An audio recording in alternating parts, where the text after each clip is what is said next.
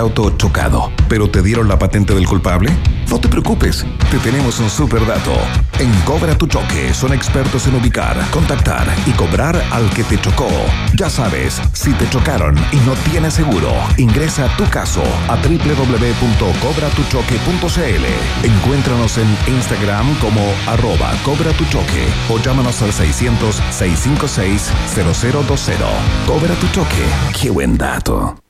Hotel Nodo, el primer hotel explorador urbano de Santiago, presenta Un país generoso en Rock and Pop. Se abren las fronteras de un país que rara vez aparece en los mapas. Un país donde siempre brilla el sol y muchas veces la realidad supera a la ficción. La ficción. Un país con historias y una fauna local únicas. Un país abundante en bichos raros y ejemplares exóticos.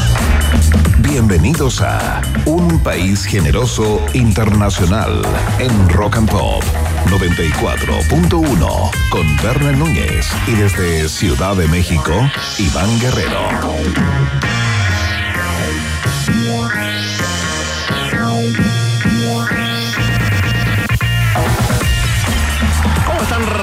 Y roedores a lo largo de todo Chile y el continente americano? Aquí comienza una nueva edición, una edición de día viernes, ¿no? Una edición especial, relajada, sin corbata, del noticiario favorito de la familia disfuncional chilena. Un país generoso internacional ya está en el aire. Son las 6 de la tarde con casi, casi 2 minutos, 15 grados eh, Celsius es la temperatura acá en el Principado de Providencia. Y queremos saludar, por supuesto, a todos los que se conectan a través de las antenas de Rock and Pop en las capitales de la Roca. Un gran aplauso para Iquique, para La Serena, para Concepción, para Temuco, Santiago y el resto del mundo, el resto del planeta Tierra que se, con- se conecta con nosotros a través de Rock and Pop. .cl, sí, ya está, ya está. Nos puedes encontrar también eh, en Spotify, en Apple Music. eh, ahí están los podcasts de UPG Internacional. Ya vamos a conectar con Iván Guerrero en vivo y en directo desde la capital de los Estados Unidos eh, mexicanos. Antes te quiero contar, te quiero contar de que está realmente la locura, la locura con la memoria infinita. La entrevista que hicimos ayer a Maite Alberdi, ¿no? La directora de, este, de esta película documental, ¿no? Que trata los últimos eh, meses, años de vida, perdón, los últimos cinco años de vida de Augusto Góngora con Alzheimer, ¿no? Y, su mujer Paulina Urrutia. Fíjate que tenemos, tenemos unos datos que serán parte del test. Tengo prohibido entrarle a esta noticia dura. Solo quiero decir que compartimos la alegría de que la memoria infinita está haciendo historia en el debut. Ha superado eh, en cantidad de público, de tickets cortados a la mismísima película Barbie, dueña, dueña de todo, el marketing de todo, el hype. Es una gran, eh, gran noticia. Tenemos grandes eh, conversaciones hoy de temas eh, que nos importan acá a nivel local, pero también eh, temas a nivel planetario. No sé si se enteraron, ¿no?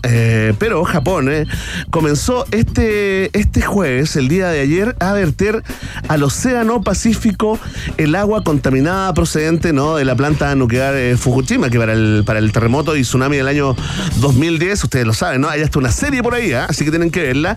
Resultó dañada, hubo, fuga, mm, eh, por supuesto, de, residuos eh, eh, tóxicos y radioactivos, ¿no? Esta agua fue tratada, ¿no? Para retirarle la mayor parte de los residuos radioactivos, así cuentan las autoridades japonesas, ¿no? Y los ingenieros de Fukushima, en un proceso que se va a prolongar de vertido, digamos, al Océano Pacífico durante varias décadas, ¿no? Y esto está generando protestas dentro y fuera del país, ¿no? Porque ¿cómo es esto de que van a verter estas aguas contaminadas con eh, radioactividad a nuestro Océano eh, Pacífico, ¿no? Eh, conversaremos de esta polémica científica ambiental, por supuesto, con un capo, es doctor en física, experto en radiación, contaminación y también experto en física de plasmas y sistemas complejos, divulgador científico también. Víctor Muñoz estará hoy acá en un país generoso. Pero atención, ¿ah? no es la única conversación, ¿no? Porque vuelve en gloria y majestad el hijo no reconocido de Mauricio Bustamante. Estoy hablando, por supuesto, de José Bustamante en vivo y en directo desde el podcast No Saben Nada, justamente y contradictoriamente son los que más saben de cine y series eh, acá en Chile. Nos va a hablar de las películas que representarán a nuestro país en los premios Oscar y también en los Goya. Ya lo saben, ¿no?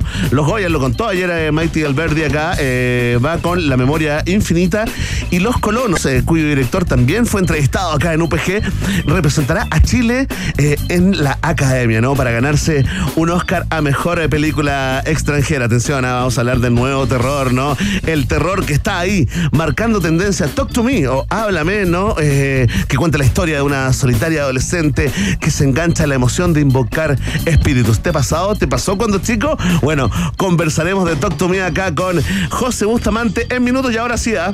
la gente está vuelta loca. Tenemos acá gente aglomerada apiedrando nuestro edificio de cristal acá en el consorcio. Y les decimos calma, calma porque está, está como todos los días el mejor Iván del periodismo nacional. Artista visual, experimental, por supuesto, avecindado en Ciudad de México. Iván Guerrero Mena, ¿cómo estás, güerito? ¿Cómo estás, güey?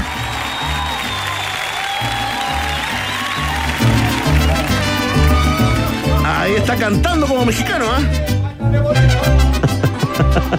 Ahí está, mira. No estamos escuchando a Iván Guerrero en estos momentos, ya lo vamos a escuchar. Tranquilidad a todos sus fanáticos y fanáticas. Mira, ¿te parece, te parece Emi, que mientras conectamos a, Iván Guerrero, eh, escuchamos una canción, ¿no? Venimos con pregunta del día. Hoy la protagoniza eh, el paro nacional de profesores, eh, anunciado el día de hoy. No hay acuerdo con el gobierno, por supuesto, hay un viaje en el tiempo también a cargo del piloto Guerrero. Atención, a ver, escucha una vocecita por ahí.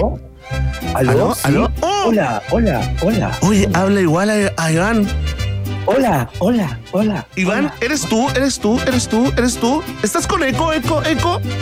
No, no, yo lo estoy haciendo de manera intencional. ¿Qué tal? ¿Cómo están todos y todas? Muy contentos de iniciar esta conversación y compartir nuevamente el espacio al final de esta semana. Imagino que ya introdujiste el programa de Núñez, ya contaste los tremendos invitados que tenemos el día de hoy. Todo, todo. Hice todo absolutamente solo. No sé cómo cobrar esto. Porque la verdad, este es un trabajo compartido y ahora me tocó hacer toda la introducción y día viernes, ¿ah? donde uno está absolutamente demolido. ¿ah? Estaría saliendo el suple, me informan eh, por interno, 3.990.99 sería. está barato, está barato el, suple. Iván Grano. Sí, ya anunciamos la conversación eh, con Víctor Muñoz a propósito ¿no? del vertido de, aguas con residuos eh, radioactivos tratados, supuestamente según las autoridades japonesas, ¿no? Y también ya presentamos. Ya presentamos al José Bustamante también, Iván, y estaba a punto, de, presenté el test. Presenté también la pregunta del día, estaba a punto de mandar a canción, cumpliendo un sueño, y apareciste tú que me tenéis bloqueado creativamente, ¿ah? ¿Cómo no me dejáis? ¿Qué? ¿Sabes qué? me duele, me duele, y ahora estuve a punto de tener la suerte, digamos, y no lo conseguí, entraste tú, así que haz lo tuyo nomás, pues. Señoras y señores, de manera exclusiva el día de hoy a propósito del trabajo que tuvo que hacer en soledad y todo el esfuerzo que implicó aquello, Verne Núñez presenta la canción. ¡No! ¡No! Ay, no sé, me puse nervioso. No estoy. Pero, oye, vamos a escuchar una canción que disfrutan grandes y chicos, sobre todo porque formó parte de la primera temporada de esa tremenda serie llamada Stranger Things. Una que, una que canto con mi hija de 13 años desde que tenía 10 añitos. Sí, vienen de allá, vienen de Inglaterra. Son los Clutch con Should I Stay or Should I Go? Disparando los fuegos acá en la 94.1.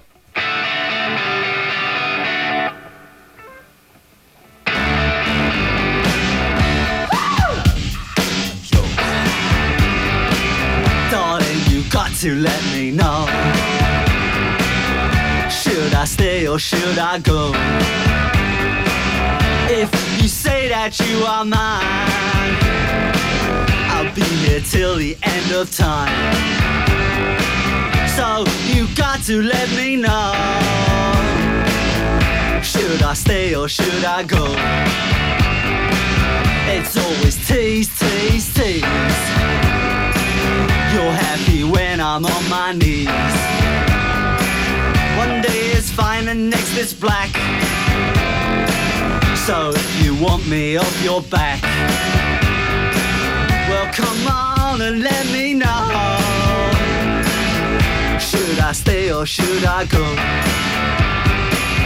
Should I stay or should I go now? Should I stay or should I go now?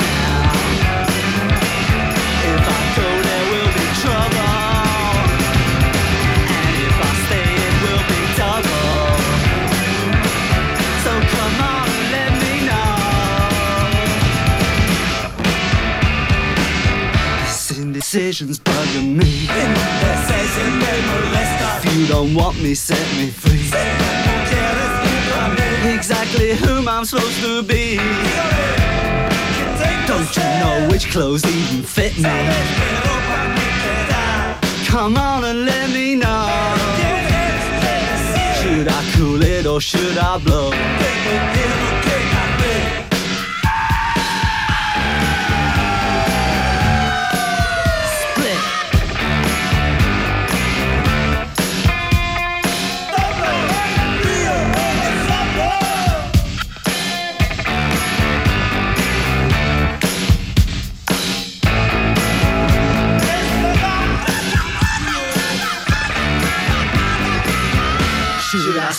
Should I go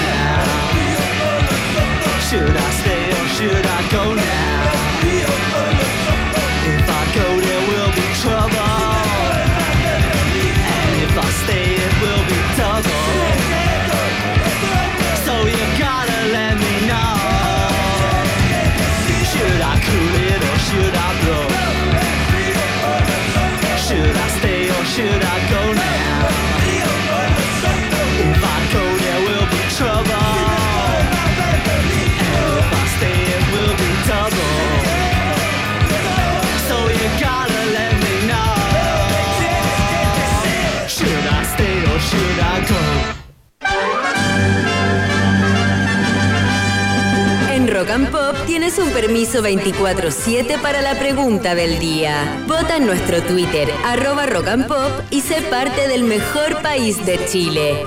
Un país generoso de la Rock and Pop. Atención, atención, un pueblo de un país generoso. Aquí comienza el momento hiperdemocrático de la 94.1. La pregunta del día internacional, aunque hoy es un tema local. Sí, un tema que provoca inmediatamente discusión. Se divide el mundo cada vez que el colegio de profesores anuncia o amenaza con un paro nacional. ¿no? ¿Qué vamos a hacer con los niños, no?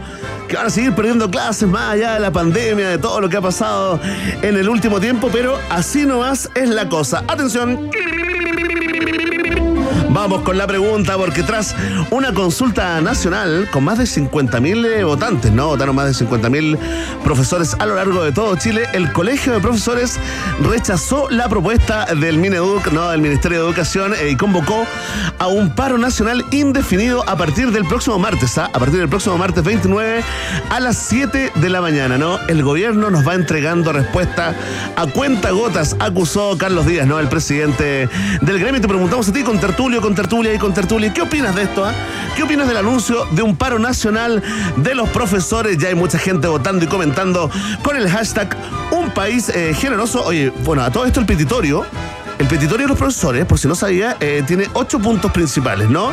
Eh, los más importantes y donde está, digamos, trabada absolutamente esta negociación tiene que ver con eh, la reparación de la deuda histórica de los profesores, ¿no? Un montón de profesores que se le deben miles de millones de pesos, ¿no? Del, del cambio, digamos, de su sistema previsional en los años 80, ¿no? Están reclamando hace mucho tiempo. Fue una promesa de campaña de Gabriel Boric, ¿no? Y, por supuesto, que el gremio de los profesores quiere que la cumplan, ¿no? También eh, están pidiendo un plan para enfrentar la violencia escolar que están viviendo muchos profesores y profesoras en los colegios de Chile y el pago de los bonos de retiro atrasados, ¿no? Esos son los que encabezan este petitorio de ocho puntos. Hay otros más, ¿no? Pero han recibido eh, la propuesta del gobierno y la han rechazado. Atención.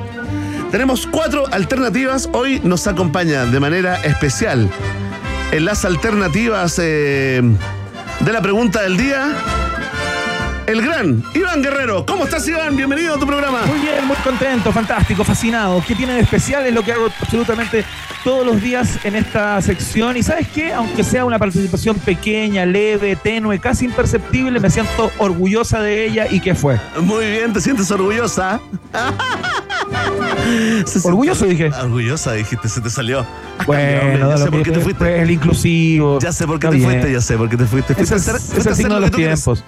Fuiste a cumplir tu sueño de ser lo que realmente eres, Iván. Una diva. Una diva internacional, sí. Oye, eh, Iván, eh, la verdad, este bloque lo voy a cobrar yo solo, ¿ah? Prácticamente, porque salvo el A, B, C, D, la verdad, poco, poco aporte. Ahora sí que lúcete, ¿ah? Lúcete ahora con, con las alternativas. Atención. Oye, a todo esto, Iván, justo se está tosiendo, me le vino como un. como un, una arcada. Me, me trapiqué. Me trapiqué. Oye, ¿qué opináis así? Mira, sin saber mucho, sin saber mucho, ni, ni los puntos del petitorio, pero tu sensación así original, genuina. ¿Por qué te parece que no sé mucho? ¿Por qué supones No, que no sé mucho no, respecto al petitorio de los profesores? Suponiendo, suponiendo, pero suponiendo, digamos, que no, que no manejáis el fondo de la información. ¿Cuál es el sentimiento primario cuando los profesores anuncian un paro? Que no quieren trabajar. Oye, está instalado, ¿ah? Está ¿sabes instaladísima esa sensación, ¿ah? No quiero extenderlo a la, a la totalidad de los nobles y profes en general, ¿no? Tengo la impresión que la directiva del colegio de profesores en general, eh, y lo hemos visto desde hace un tiempo a esta parte en distintas administraciones y gobiernos, eh, tiene como esa, esa suerte de aversión al trabajo, eh, son de paro rápido, son de paralizar actividades eh, de manera muy como precipitada, tengo la impresión, independiente de las legítimas demandas, algunas particulares y contingentes y otras históricas, como, como las hay en este petitorio. Sí, claro. Oye, yo tengo igual sentimiento encontrado, porque eh, caché que mi vieja es profesora, fue profesora, Sí, digamos, toda la vida, profesora normalista, terminó siendo directora de un, eh, de un colegio chiquitito ahí en la comuna de Cerrillo. Y fíjate que ella es parte de este grupo eh, de la deuda histórica. Y la verdad, la verdad, sin tener mucha afinidad o ninguna afinidad con, eh, con Boric, eh, estaba muy entusiasmada, al igual que cientos y miles de profesores, con esta promesa de pagar la deuda histórica, que la verdad, la verdad, no hay plata. Entonces tengo el sentimiento contrario, porque si le ofrecen algo en campaña y después no se lo Bueno, sí. O se lo cumplen a cuenta costa, como dice el, el- el presidente Carlos Díaz. Bueno, ya está, tenemos cuatro alternativas. Atención, vota y comenta con el hashtag Un País Generoso. Si a ti te parece bien el llamado a paro nacional porque no les han cumplido las promesas a los profesores, marca la alternativa. Ah, Oh, increíble, ¿ah? Como en 8K. ¿sientes que me estoy luciendo? ¿Sientes que me estoy weón, luciendo es el las mejor, alternativas? es el mejor Sí, ¿no? A que has hecho en, Sí, te diría que sin en- duda. en todas las, las temporadas acá en la, en la Rock and Pop. Y espérate el B que viene. o sea, Uh. otra cosa. No, weón. prepárense. atención, verdad. atención Chile, México. Graben esto, ¿eh? Graben esto. Si a ti te parece mal el llamado a paro de los profesores porque los niños y niñas se quedarán sin clases una vez más, marca la alternativa. ¡Bien! ¿Qué tal? Otra cosa, ¿no? Oye, cada, cada alternativa es como un personaje distinto, ¿ah?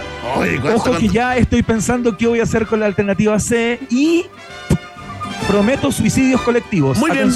Oye, ¿sabes qué? Lo ha hecho también que voy a compartir el pago de este bloque 1 contigo, sí. Me, me retracto de la intención de quedarme con todo el pozo. Atención Con la, un 30 estoy bien. atención que la siguiente alternativa es auspiciada por English Live. En la voz de la gran Rosario Políglota Gess. Atención, ¿cuál es la siguiente alternativa, Rosario? Pretends to be shocked. Uy, qué, oye, es como Siri. Es como Siri en inglés, como Alexa. Hoy podemos, podemos hacerlo de nuevo. Oye, sí. ¿Podemos hacerlo de Oye, oye, cierren los ojos, por favor. Atención. Yo no ¿ah? sé si te puedo seguir mirando como te, como te veo como una hija. Oye, ¿puedo Oye. confesar? Quiero confesar algo. Atención, Eh, esa, confesiones. pro- esa pronunciation produjo por acá efectos fisiológicos. No, que está el, pa- está el papá escuchando, No, no, no. Iván. Escucha No todos los días el programa en la cocina. Cuando lo tienen ahí cocinando, el pobre. Está en la México, está en México mi papá, así que lo cuidado. Anda en México el. Sí, así que cuidado, Iván. Oye, ¿y se pusieron de acuerdo? ¿Le, le mandaste el.? No quería nada. No quería nada. Ah, tiene todo allá. Tiene todo allá. Sí, ese es millonario. Este se hace. Se Fíjate hace. cómo nos vamos a juntar a tomar, se güey. hace- Oye, atención, vamos No con. hablado de eso. Vamos con la siguiente alternativa frente al llamado a paro nacional de los profesores. Esta es la alternativa. Pretends to be shocked.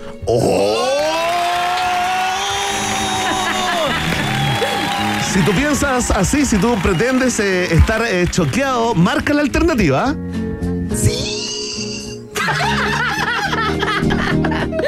Oye, qué video tema grande, ¿ah? Tanto posgrado, ¿ah? Tanto cae, tanto cae para esto. Y atención, ¿ah? si a ti te parece que es una mala partida del ministro Cataldo, ¿no? Que parte del cambio, ¿no? Tenía que ver con que él era muy cercano al colegio de profesores, no le resultó partido mal. Si estás pensando así, marca la alternativa. Voy a bajarla un poco para salir del paroxismo colectivo y de la Muy euforia eh, multitudinaria. T. Muy bien, así con seriedad, ¿cómo debiera ser eh, este programa? Eh, Aterrizando luego de este vuelo non-stop. es cierto, eh, atención, antes de, mm, antes de dar el pase a la siguiente canción, ¿no? Que es la previa del test de actualidad, quiero por favor saludar a la hija de un sempiterno auditor, ¿no? Rodrigo Salvo Parra. Ah, mira. Su hija Bárbara Salvo Barrera está cumpliendo 15 años el día de hoy. Están ahí en estos momentos comiéndose un, eh, un completito, tomando un chop, eh, ¿no? Así que esperamos, ¿no? De que eh, al mencionar ¿Con 15 esto. un chop? Un chopito, no, él, él, el papá. Sí, ella Ah, está ah, tomando sí, jugo de fruta, jugo de fruta, Sí, vitamina. Disculpa, ya no me parecía. Muy, muy bien. Así que, Barbarita Salvo Barrera, eh, feliz cumpleaños, te lo desean acá, tío Iván. Iván, por favor, deseale feliz cumpleaños. ¿eh? Muchas felicidades, Barbarita, un abrazo muy grande y eh, dile a tu papá que solamente tiene permiso para tuitear sobre este programa y Es- no escuchar el dial completo durante todo el día. Basta ya, por favor. Así es. ¿En qué momento trabaja ese hombre? ¿O trabaja todo el día eh, eh, escuchando distintas radios? A veces comenta programas que están en el mismo horario, Iván. ¿Cómo lo hace? Es el compadre Moncho del auditorismo leninismo. Así que, oye, se anotó un montón de matripuntos también eh, el gran Salvo Parra. Ya lo saben, ¿ah? A ustedes, sí, a ustedes les hablo con tertulias. Está planteada la pregunta, la respuesta depende de ti, ya lo sabes. Vox Populi, Vox Day, en un país generese internacional. Emi, si quieres puedes poner la canción en, en loop eh, unos minutos porque quiero entregar un comunicado que ha llegado del Centro Invernal Nevados de Chillán. Hoy 25 de agosto del año 2023, siendo las 12.25, o sea, hace algunas horas ya, se activó la al- alarma de avalancha en un área no habilitada y cerrada para la práctica del esquí, ¿no? Inmediatamente se desplegaron los protocolos de emergencia y rescate con personal interno, apoyo de voluntarios y carabineros. No hubo reporte de desaparecidos. El procedimiento de búsqueda y rastrillo se mantuvo hasta las 15.30 horas, donde se realizó un segundo y tercer sondeo preventivo sin encontrar ni lamentar afortunadamente personas accidentadas. Reiteramos ellos, ¿no? Llamado a nuestros vi- visitantes a tomar todas las precauciones posibles para disfrutar de la montaña de manera responsable y segura. Los invitamos, dicen Nevados de Chillán, a estar atentos y respetar la información y señalética de nuestro equipo de seguridad. Un mensaje que nos parecía importante entregar a las personas que andan por ahí cerca y o piensan eh, trasladarse hacia ese lugar. Así es, a toda la gente que está esquiando y escuchando un país generoso, ya saben, ¿ah? hay alarma de, eh, de- sí, alarma de avalancha. Escuchamos a Led Zeppelin a esta hora de la tarde. Suenan con este clasicazo a estas alturas. Esto es Heartbreaker. Estás en la 94.1 www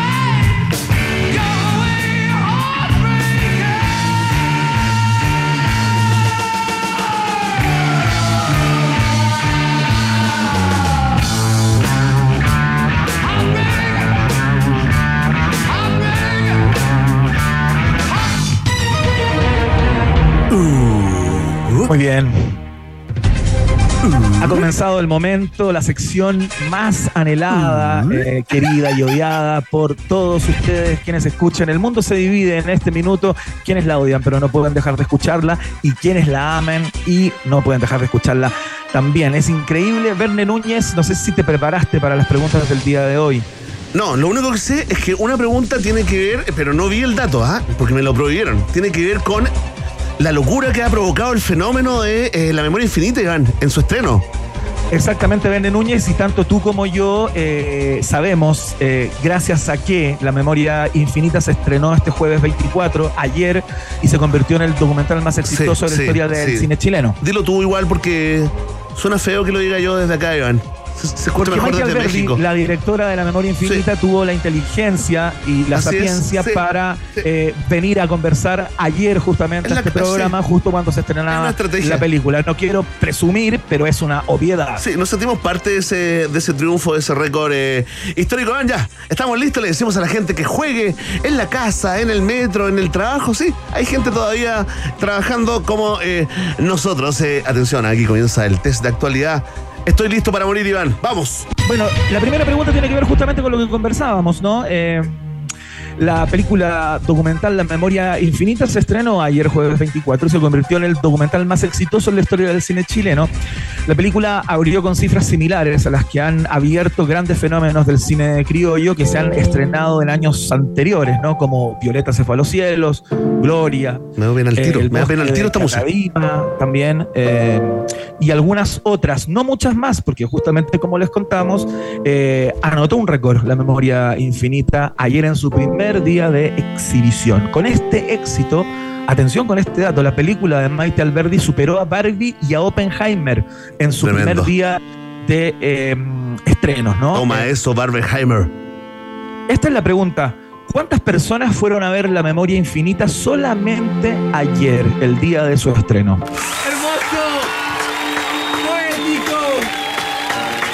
Increíble. ¿Qué grita el otro? Estaba fascinado. Lo primero es que está fascinado porque se escucha. y lo segundo es, es por la alta poesía. Iván, dale, tírate la cifra. Yo no he visto, ¿ah? No he visto esta cifra. No la quise ver. Sí, sí, te creo. Alternativa A, 6.000 personas aproximadamente. ¿Ya?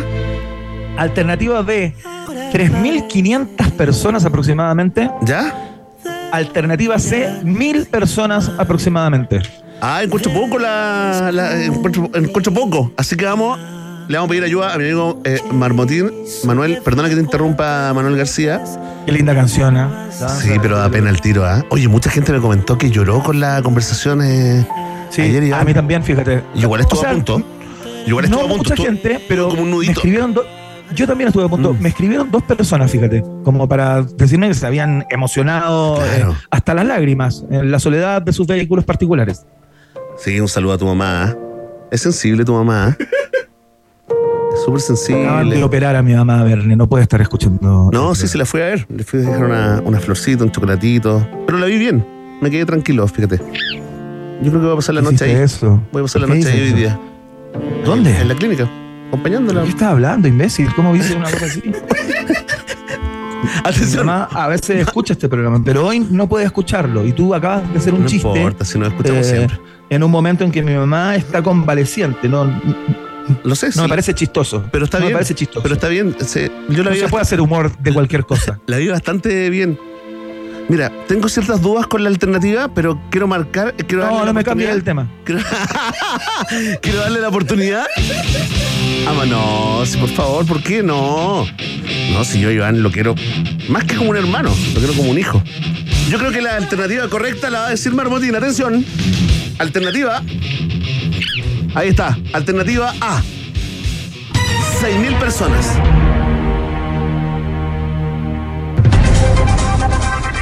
Es correcta la respuesta, René Núñez. ¡Vamos! Oye, Iván, igual las cifras. O sea, poco a poco una película va logrando el éxito, ¿no? Eh, que sea récord, un debut con 6.000 espectadores, a uno le puede parecer poco. eh, pero también te da la señal, digamos, eh, eh, real, ¿no? De- del, del- del- del corte de ticket de, de las películas y cómo algunas, como muchas películas, sobre todo películas chilenas, nacionales, con otro presupuesto, a veces no pasan el corte ni de, ni de 100 tickets, Iván. Claro, lo que pasa, Verne, que se hace una proyección, ¿no? Si el día jueves se estrena con 6.000 personas en sala, viene el fin de semana y el boca a boca que ha tenido la Ah, memoria claro, claro. infinita ha sido importantísimo. Entonces, eh, los productores eh, y las personas involucradas en la película dicen, bueno, si hizo 6.000 el- un día jueves, Claro. es muy probable que durante sábado y domingo doblemos o tripliquemos aquel número, lo que es un buen comienzo, es un muy buen... Súper bueno, ¿ah? Entiendo que la película más vista hasta el día de hoy en la historia de Chile, documental, ficción o todo, es la, la, cual. es la de Kramer, ¿no? Con más de un- Claro, pero- aproximadamente un millón doscientos mil espectadores pagaron su ticket por ir, por ir a Claro, verla. pero eso en general, durante todo el tiempo que Claro, se estuvo claro, durante todo el tiempo. exhibiendo, ¿no? Eh, la gracia que tiene esta es que hizo el récord en el primer día. Podría meterse, Eh, ¿ah? sí, Sería, sí, sería un documental. Que un documental, digamos, se metiera, y este documental en especial, se metiera entre las películas más vistas, donde son, la mayoría son, son comedias, comedias pop, Claro. ¿no? Ya, tremendo. Le mandamos un abrazo, hacer una apuesta acá, Bené Núñez, me la jugar con, Dale, una, dale, dale. con una proyección, sin ser un experto, ¿no? Eh, como un observador del mercado. Yo creo que La Memoria Infinita va a ser la película más vista de la historia de nuestro país. ¿En serio? ¿Le va a ganar a las Sí. de Kramer, a las de a las del Rumpi? ¿Le va a ganar Sí. a la del Nicolás López? ¿Le va a ganar a toda esa película? Yo creo que sí. Mira, fuerte. Oye, ya. eh, ¿En cuánto plazo? De aquí al próximo año, ¿no? Hasta que la saquen de, de la cartelera, digamos. Ok, ¿qué pierdes si es que pierdes? La dignidad. Fantástico. Ahí está, una apuesta en el fondo. Sin ningún Que, tipo de que riesgo. es bastante perder, que es bastante perder, digamos, al menos para mí. No sé para ti, viejo, la verdad, no sé para ¿Qué? ti. ¿Qué? ¿Dignidad? ¿Qué es eso? Vamos. Esta es la segunda dispara. pregunta.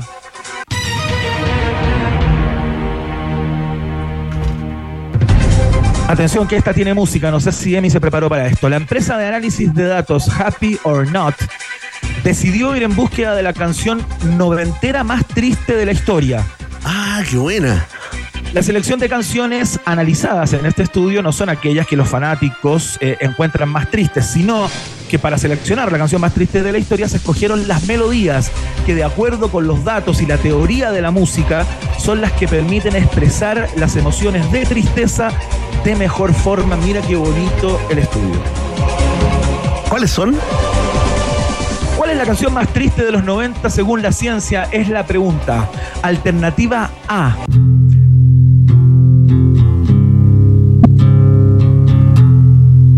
Ya la cachaste, ¿no? Something in the Way. Sí. Nirvana, por supuesto. Triste, triste.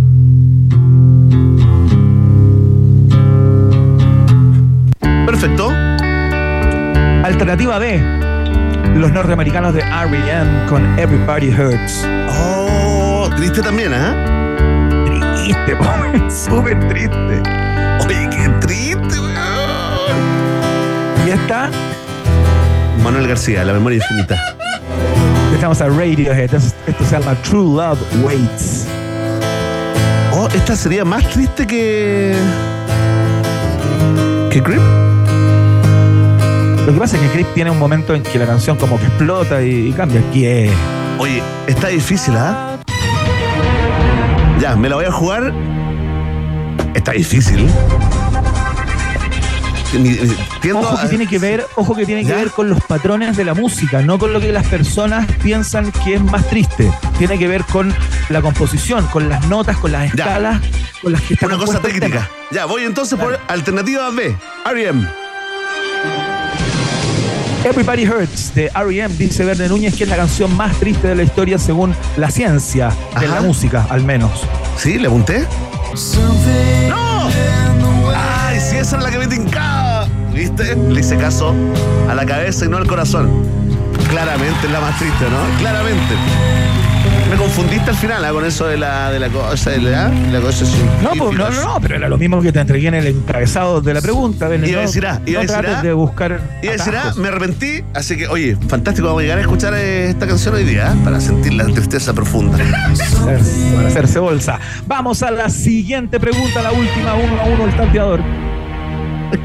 Vamos que se puede. Atención, eh, esta pregunta eh, es para un suscrito.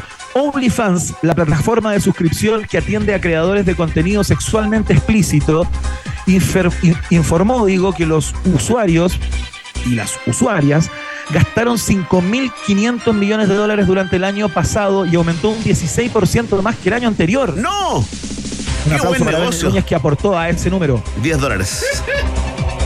Los creadores de OnlyFans se quedan con el 80% de los ingresos que generan sus cuentas, cacha el negocio. Y la empresa se queda con un porcentaje del 20%. De los 1.090 millones de dólares de ingresos netos de OnlyFans para el año fiscal 2022, el 67% provino de los Estados Unidos, mira, el 15% del viejo mundo y el Reino Unido, y el 18% del resto del planeta. Onanistas.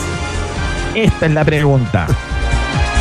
¿Cuántos usuarios registra OnlyFans hoy en día? Dale. A ver cuántos somos. Va, perdón, ¿cuántos son? Atención, alternativa A, que acá dice alternativa D. 170 millones de usuarios re- registrados. ¿Ya? Alternativa E, que es como la B. Sí, sí, sí. 100 135 millones de usuarios registrados. ¿Ya? Alternativa F o C, 200 millones de usuarios registrados. 170, 135, 200 millones. ¿Cuántos son, Verne Núñez? Me la juego con Marmotín nuevamente. Marmotín, ¿cuál es la alternativa correcta? Ahí está, la A, la D, la D. 170 millones de suscriptores de OnlyFans, me la juego, ¿ah? Espérate, acá- ¿En base me- a qué? ¿En me- base a qué interpretaste ese número? ¿Cómo tengo- salió ese número? Mira, aquí tengo un mensaje que me acaba de llegar, arroba estimada vecina. Ese sí, es la D, dice. 170 millones. Sí. Arroba Daniela Chávez también me escribe.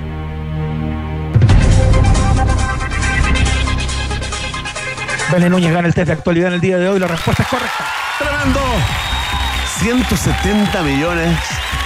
Mira, Qué negocio, Iván Guerrero, ¿ah? Una pequeña pyme. yo quiero hacer mi OnlyFans de lunares de carne, ¿eh? No sé si pegará esa, esa idea. Iván Guerrero, no escuché el resultado del test. A ver. Lo, lo dije, Verne Núñez gana el test en el día de hoy, así que felicidades, Verne Núñez.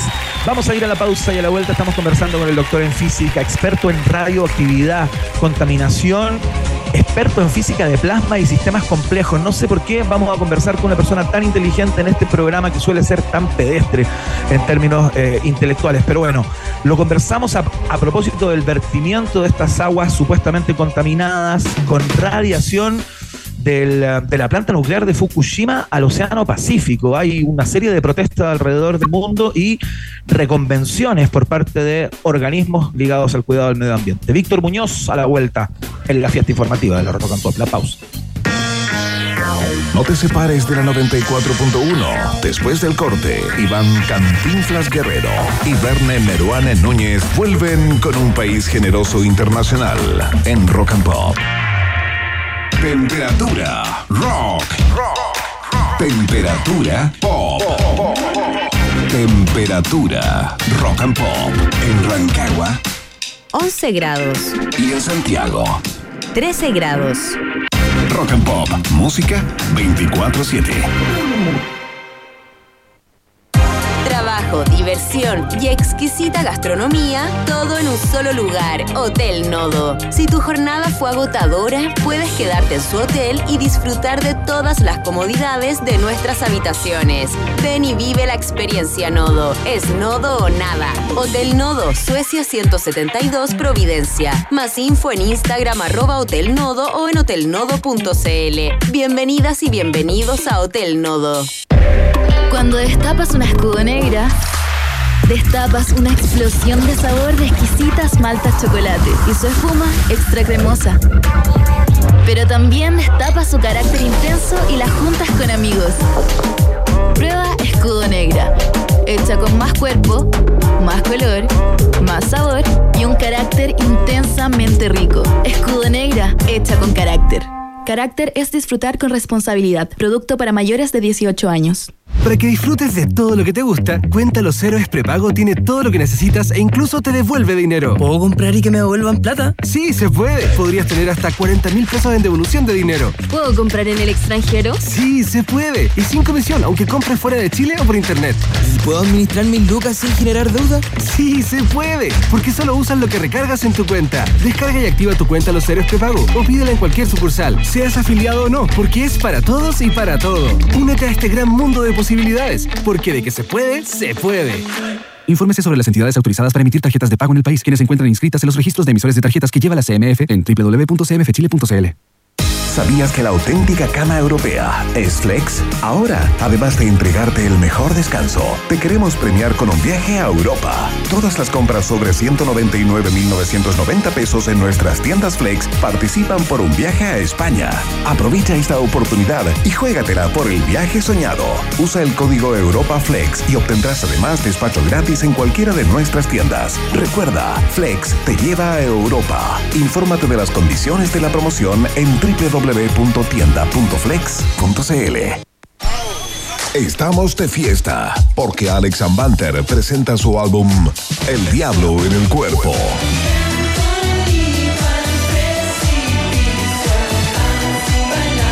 Entradas en rockandpop.cl y acompáñanos a bailar este 1 y 2 de septiembre en Teatro Caupolicán.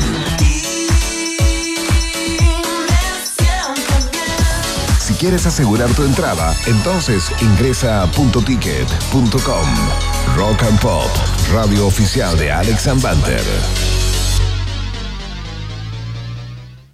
Ven a disfrutar en familia el primer festival del Niño Vitacura. Contaremos con diversas y entretenidas actividades, escuela de fútbol, zona jam, zona gaming, construcción con bloques, exhibición de autos y muchas sorpresas más. Vive una experiencia llena de entretención del 25 al 27 de agosto en Club Vitacura, escriba de Balaguer 5000. Consigue tus entradas en deportesvitacura.cl. Invita Rock and Pop. Iván El Chavo Guerrero y Verne Condorito Núñez continúan agregándole una generosa porción de Chile a un país generoso internacional en Rock and Pop. Seguramente se acuerdan, ¿no? Porque fue muy cercano también, eh, digamos, a, un terremoto nuestro y las imágenes las seguimos viendo, ¿no? Eh, el 11 de marzo del 2011, ahí eh, comenzó, digamos, un accidente nuclear en la central eh, de Fukushima, ¿no? Justamente después de un terremoto de magnitud 9 en la escala, en la escala de magnitudes, ¿no? Del, del momento que además provocó un tsunami en toda la costa noreste de Japón, ¿no? Ustedes ya saben lo que pasó ahí con esa planta nuclear, se destruyó buena parte, se liberó, digamos, eh, eh, también eh, residuos eh, radioactivos y el día de ayer, 12 años después, Japón comenzó a verter al Océano Pacífico el agua contaminada procedente de esta accidentada planta nuclear en Fukushima, ¿no? Después de que, según ellos, fuera tratada para retirarle la mayor parte de los residuos radioactivos. Nos queremos, eh, se instala la sospecha, tenemos un bombo fica gigante en la cabeza y queremos, por supuesto, despejar todas las dudas, ¿no? ¿Qué tan confiable es este proceso que está iniciando ahí eh, las, autorizadas, las autoridades eh, japonesas? Iván Guerrero, ¿con qué capo número uno de Chile y del mundo y parte del Caribe conversaremos de este tema? Estamos con el académico del Departamento de Física de la Facultad de Ciencias de la Universidad de Chile, es doctor en física, experto en, ra- en radiación, contaminación y también experto en física de plasmas y sistemas complejos. Sácate un currículum, es divulgador, es divulgador científico, más encima.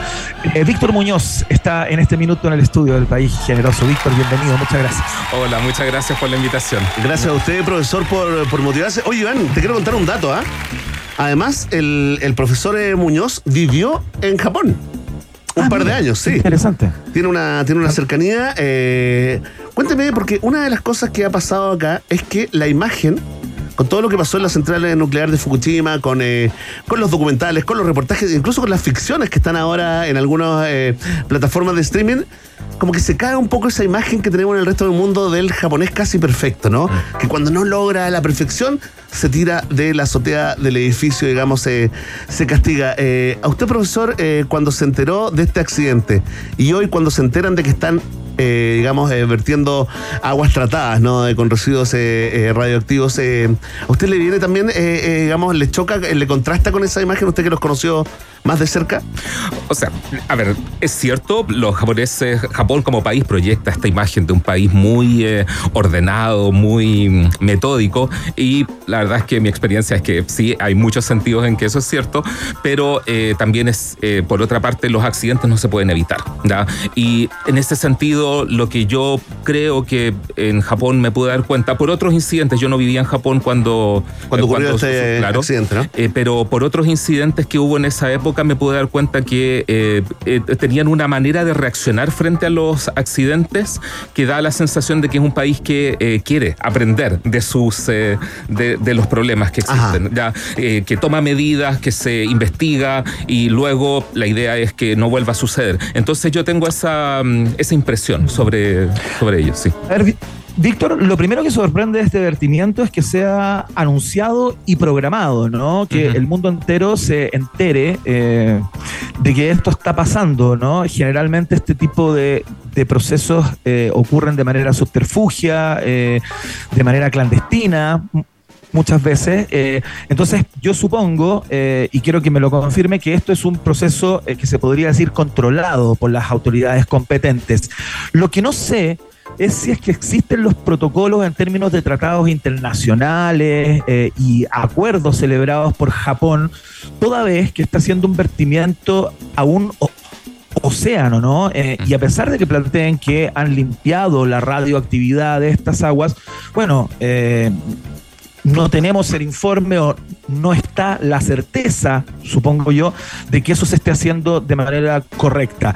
A ver, explíqueme un poco cómo se da esto eh, y cuál es el protocolo que existe para que una compañía o una empresa o un, eh, vierta residuos a los océanos. Sí, a ver, yo creo que todo lo que dice es muy cierto, creo que son dudas muy válidas y yo creo que aquí hay una palabra que es clave, eh, que es confianza. Eh, es decir, si una institución, si un país, si una organización no es capaz de generar confianza en la sociedad, entonces eh, puedes decir lo que quieras, pero no, no te van a creer. Eh, entonces es como súper importante ese tema de establecer esa confianza. Y, y en, en este caso en particular, creo que efectivamente la decisión ha sido hacer esto muy transparente, concediendo que siempre van a haber dudas y podemos, digamos, elaborar en eso, pero el- el- este proceso es algo que se sabe desde hace un par de años que iba a suceder. El 2021 se tomó la decisión después de estudios de evaluar distintas opciones y eventualmente se dijo el 2023 a esta fecha se va a comenzar con esto y con este protocolo. Existe una, mm, una previsión al respecto de cómo hacerlo. Hay organismos internacionales y japoneses que están supervisando esto. La Organización Internacional de Energía Atómica, que es como así como no sé, la ONU de la, de la energía atómica, eh, digamos, eh, ha validado el proceso y, como digo, siempre hay dudas y supongo que vamos a elaborar sobre eso, pero eh, hay, hay una supervisión y un sentido de que quisieron hacer esto eh, lo más transparente posible. Oiga, profesor, estas son las aguas que quedaron dentro de la central, ¿no? Sí. Eh, Post tsunami, las que quedaron ahí y que básicamente se contaminaron con, con radioactividad, ¿no? Eh, a ver, cuéntame. Más o menos, A más ver. o menos, sí. Lo que pasa es que el proceso eh, es complicado. Bueno, el accidente fue un accidente muy complicado. Efectivamente, una de las cosas que sucedió fue eh, que el- el- las olas sobrepasaron el nivel de las murallas de protección y efectivamente se inundó y eso generó una cadena de, de problemas. Ahora, ¿qué es lo que sucede? Estas aguas de las que estamos hablando son eh, aguas que se usaron para refrigerar lo, lo que quedó. ¿Ya? Lo que sucedió fue una reacción en cadena que eh, derritió lo- los núcleos técnicamente. Entonces esto genera calor y tú no quieres que eso sea sin control. Para controlar eso, le echas agua para refrigerar. El problema es que esa agua queda contaminada. Claro, ¿qué haces lo- con esa agua después? Claro, Y el problema es ese, ¿qué haces con esa agua ahora que Claro. la tienes? ¿ya? Eh, en, en este caso particular se usó un método de limpieza, de extracción de los materiales radioactivos del, de esta bastante elaborado de estas aguas que se usaba para filtrar. El problema es que em, filtra casi todo lo que, lo que tiene, salvo eh, un componente súper importante radioactivo que es el tritio. El tritio. ¿Qué es el tri- tritio? El tritio es un primo del hidrógeno, el hidrógeno que tenemos en el agua, en fin, en el, en el, en el aire, eh, que digamos que es, un, es el átomo más simple que, que existe, Eh, tiene una partícula, eh, un protón y un electrón, no puedes hacer eh, átomos más sencillos que ese, ¿ya? es el más liviano, y el tritio es igual, salvo que en vez de un protón tienes además dos neutrones en el núcleo. O sea, tienes, es casi como hidrógeno, pero tiene un, es un poquito más pesado el núcleo. ¿Y por qué se le considera tóxico como un, un- un elemento, digamos, que, que podría hacernos daño? Porque lo que sucede con, eh, con, eh, con algunos eh, átomos que, digamos, en la naturaleza es que no son estables y pueden espontáneamente eh, decaer en otros productos y emitir radiación. Entonces el tritio es uno de esos. El hidrógeno no, por eso que lo tenemos acá y podemos respirar y tomar Claro. agua tranquilo, ¿ya? Porque no es radioactivo, no, no, tiene, no tiene ese peligro. Pero esto, es el tritio, que es un eh, es- este primo, técnicamente la palabra es isótopo, pero estoy tratando de evitar el. No, sí, di- ¿Ya? no, pero dino, porque Claro, eh. mientras menos entiende uno como periodista, más valora al entrevistado. Sí, no, pero. Claro, bueno. y siente que la entrevista es más interesante. Claro, per- perdón por hacerla no No, no, interesante. no, no, doctor, está increíble todo. Oye, te quiero, te quiero hacer una pregunta y antes Sí, de sí, México. Sí, eh, quería saber cuáles son, porque uno más o menos entiende o cree entender, no sé, lo, lo hemos visto en películas de alguna manera, ¿no? Eh, ¿Cuál es el efecto de la radiación eh, fuera del agua, ¿no? En espacios, qué sé yo, no sé, estoy pensando en Chernobyl, que es, que es como lo más cerca que, que tenemos y más como paradigmático en términos de liberación eh, de, esta, de, esta, de esta experiencia, de la radiación, ¿no? ¿Cuáles son los efectos en el agua? Estoy pensando si es que el trabajo de limpieza al cual usted al- aludía no fue todo lo riguroso o no estaría siendo eh, óptimo para cuidar eh, toda, la, toda la flora y fauna eh, del océano, ¿no? Eh, ¿Cuáles son los efectos en el agua? Em, en el agua, el, el problema mayor es la vida. Eso es, es nuestra, nuestra preocupación. Si no hubiera Sí, seres claro. vivos sobre el planeta, no, no, No, esto, no, nada, no, esto no importaría. claro, no importa el Por edificio. claro, entonces eso, eso es un, el, el principal tema. Eh, ¿Cuál es el, el- la- eh, los efectos de la radiación? Pueden producir eh, daño directo por colisión de las partículas que se emiten eh, con, eh, con materia viviente o, o, bueno, materiales sólidos. Podría ser que produzcan daños a nivel de ADN, de modificar, de producir mutaciones. Esos son los que se ven en el tiempo. Claro, claro. Entonces hay efectos de corto plazo y largo plazo. Para este caso particular, hay, hay muchos tipos de radiación, digamos, que tienen distintos niveles de energía y de, pene- y de capacidad de penetración. Para este caso particular, el tritio, eh, si uno se encuentra con tritio al frente, puede no ser muy peligroso porque no es capaz de la radiación de penetrar más, más que unas capas de la piel. ¿ya? No, no, no va a pasar mucho con eso. El problema más complejo es ingerirlo. ¿Ya? Eh, Porque ahí tiene acceso a eh, los órganos internos y la cosa media malvada que digamos que tiene el tritio, por así decirlo, es que como decíamos que es como primo del, del hidrógeno. ¿Quiere decir isótopo? Del isótopo, muy bien. Manéjese, ya, profesora. perdón, perdón, Subamos un poco el nivel. Subamos el nivel. Sí. No, de- Intentemos hablar con los, con los conceptos claros. favor, Claro, Ríos. sincerémonos. Entonces, el- eh, el- la cosa media malvada que tiene el, el- el tritio por ser un isótopo del, del hidrógeno es que puede reemplazar al hidrógeno químicamente. Entonces tú podrías tener agua en vez de ser H2O, podrías tener tritio 2O. ¿ya? Ya. Entonces, eh, ambos- eh, es, es complejo. Ya, espérate, entonces, ¿cómo Japón asegura, digamos, que el tratamiento, para que nos cuente, profesor, también de si, si sabe a qué- de qué tratamiento eh, se refiere la autoridad eh, japonesa y ellos están en condiciones de asegurar que, eh, digamos, eh, los niveles de tritio van a ser inocuos para el ser Mm. humano? ¿O Eh, para la vida en general? Claro. O sea, yo- yo creo que cuando uno habla de radiación, la radiación es una cosa media incómoda porque la liberamos hace poco en la historia de la humanidad y abrimos una caja de Pandora que todavía no sabemos eh, lidiar con ella. Entonces, obviamente que produce incerteza, inseguridad y yo creo que todo esto es extremadamente válido porque uno tiene, o sea, uno tiene derecho a tener dudas y, y miedos. Así que eso sin ninguna duda. ¿da? El- ¿Qué es lo que pasa con, el, eh, con, con el, con la radiación? Estamos sometidos naturalmente a niveles de radiación normales. Viene del- de los rayos cósmicos, está en la, hay estos isótopos radioactivos están naturalmente en, en la roca. en- en los- así que normalmente hay niveles de radiación y por lo tanto la pregunta nunca es ¿puedo hacer que la radiación sea cero? Siempre es la pregunta ¿puedo hacerla que sea de niveles inocuos para la vida? Y la pregunta científicamente bien hecha es eh, ¿cuál es ese nivel? Eh, nu- Nunca es cero, ¿ya? Siempre es porque después de todo necesitamos radiación, por ejemplo, para esterilizar materiales, eh, digamos, tratamientos oncológicos, en fin, entonces, Claro que ok, sí. entonces hay ciertos estudios que avalan los niveles de seguridad. ¿Qué es lo que sucede en este caso? La Organización Mundial de la Salud ha decretado, ha establecido, con, en base a todos estos estudios, que para el caso del agua con tritio, eh, un nivel considerado prudente, digamos, no inocuo para la salud, son de 10.000 eh, decaimientos por segundo en un litro de Perfecto, agua. ¿ya? Eso se considera, 10.000 es la cifra. ¿ya? En el caso de este, de este eh, agua que están liberando, los cálculos y las mediciones que se han hecho hablan de que estamos, estamos en niveles de 1500. Perfecto. Así Ah, ya. que estamos siete veces por debajo de lo que la, el consenso internacional eh, opina que es prudente. Por supuesto, sí. Eh, Sí, sí, no, le quería hacer una pregunta, eh, doctor. Eh, estamos conversando con el académico del Departamento de Física de la Facultad de Ciencias de la Universidad de Chile a propósito del vertimiento.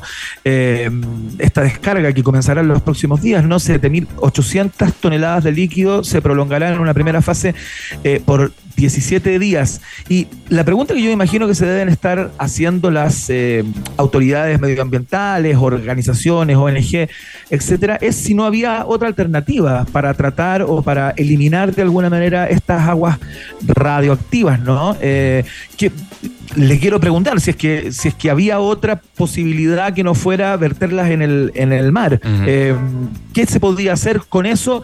Y si es más peligrosa aposada en lo que quedó de la central de Fukushima o en el mar. Se salvó Tiltila. Sí, le mandamos un saludo a, a- a nuestro editor. Tiltil. Sí. Em, sí, es una buena pregunta y, y es parte de las de las de los cuestionamientos que uno tiene derecho a hacerse. ¿ya? Em, la, mm, eh, eh, hay otras opciones. Una opción tradicional sería mantener esto encerrado de por vida hasta que el planeta colapse. Claro, hasta que muramos todos por, otro- por otros motivos. Claro. Entonces, eso es una alternativa y bueno, eh, eh, es viable. El, el- el problema es que los contenedores donde guardan esta agua, que han estado guardándola desde que fue el desastre, eh, la- el argumento de Japón y de la compañía que maneja esto es que se está acabando el espacio. Entonces la pregunta es, ¿qué haces con eso? O sea, ¿lo mantienes ahí, buscas otro lugar, agrandas el espacio o lo eliminas de alguna forma? Y la decisión, en este caso, digamos, técnica, evaluando otras opciones, fue eh, liberarlo, no, eh, de- no mantenerlo. De hecho, digamos, igual es interesante el cuestionamiento, ¿qué pasa si hay otro sismo y tienes todo este material radioactivo guardado Claro. ahí? ¿Quieres correr ese riesgo realmente? Bueno, sí. Eh, digamos, son preguntas. La, eh, una opción que se consideró fue liberarla al aire, de dejar que el agua se evapore. El problema con eso ya es que tienes menos control que en el océano de los